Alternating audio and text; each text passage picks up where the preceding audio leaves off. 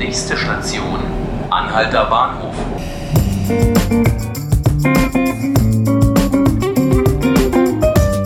Herzlich willkommen, liebe Zuhörerinnen und Zuhörer zu 5 Minuten Berlin.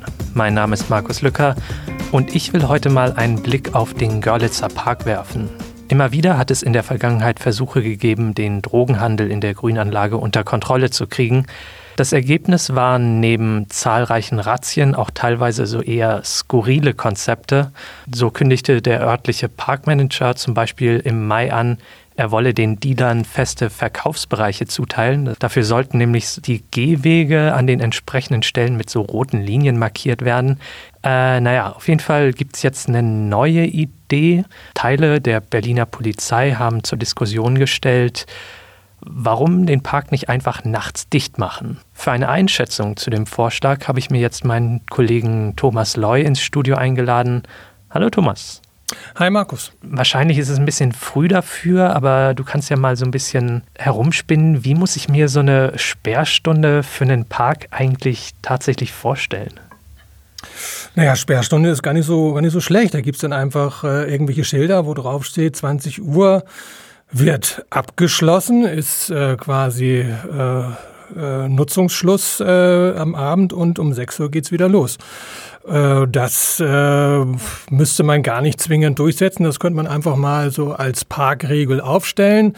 Nun kommt eben hinzu, dass aus Polizeisicht das natürlich schon Sinn macht, da auch ein bisschen Barrieren hinzu äh, oder zuzufügen, damit das dann auch glaubhaft wird. Äh, und äh, die Idee äh, der örtlichen Polizei ist tatsächlich einen Zaun drumherum zu ziehen mit ein paar Eingängen, die man dann abends abschließt. Okay, also relativ simpel Zaun drum zu ja. Wenn Ihre äh, ja, Zeichnung oder Vorschläge, wie das aussehen könnte, gibt es natürlich noch nicht. Das ist jetzt erstmal eine, ja, erstmal ein globaler Vorschlag der, der Polizei um äh, mit dem Drogendealen äh, mal anders umzugehen, einen neuen Versuch zu starten, diesen Handel etwas einzudämmen.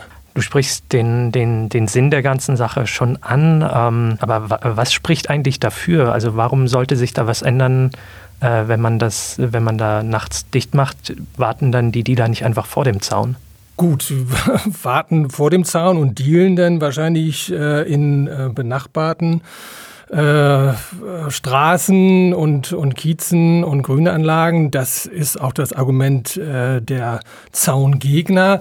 Die Befürworter, also die Polizei, äh, argumentiert natürlich damit und ja, das kann man auch nachvollziehen, dass die meisten Deals eben äh, in der Dunkelheit, in der Dämmerung äh, passieren, nachts passieren und äh, dann ist doch schon mal ja dieses Geschäft doch erheblich erschwert, wenn man einfach den Park dann abschließt. Tagsüber sind die Dealer auch dort, aber äh, der Handel ist doch äh, etwas äh, eingeschränkt, einfach dadurch, dass äh, viele Zuschauer da sind. Ne? Ähm, ich weiß, dass du vorab mit dem Parkrat gesprochen hast. Das ist irgendwie eine, so eine Art Vertretung von Parknutzern, irgendwie so ein Gremium, wenn ich es richtig verstehe.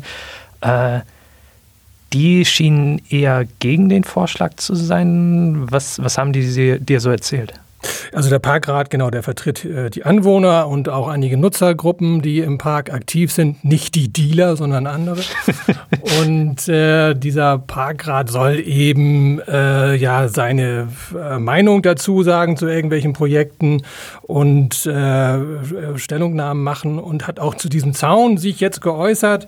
Und Tenor ist, äh, bevor wir überhaupt über solche rigiden Maßnahmen reden, solltet ihr erstmal das Handlungskonzept äh, wirklich umsetzen, das schon seit 2016 Beschlusslage ist. Äh, nur bei der Umsetzung ist man irgendwann stecken geblieben. Also angeblich, zumindest laut Parkrat, äh, wurden die versprochenen äh, kulturellen äh, Aktivitäten in den Randzonen nicht verwirklicht. Äh, da hatte man sich gewünscht, dass äh, mehr Sportflächen zur Verfügung stehen, dass vielleicht auch irgendwelche weiß ich nicht, Theatergruppen äh, dort äh, Möglichkeiten bekommen aufzutreten, dass einfach mehr Belebung stattfindet, dass andere Nutzer und andere Akteure auf äh, das Parkgelände kommen, um eben dadurch einen anderen Charakter äh, dort einziehen zu lassen und das Dealen ein bisschen in den Rück äh, ja, zurückzudrängen. Und das ist nicht passiert. Und was auch nicht passiert ist und was noch relevanter ist, ist, dass eben Sozialarbeiter äh, aktiv auf die Dealer zugehen und ihnen Angebote machen, ihnen Beratungsstellen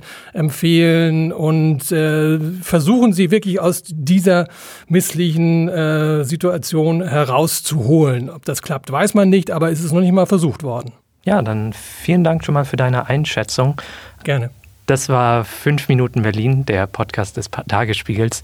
Sie können uns abonnieren, falls Sie unsere nächste Folge nicht verpassen wollen, auf den ganzen üblichen Podcast-Diensten, auf Spotify, iTunes und so weiter.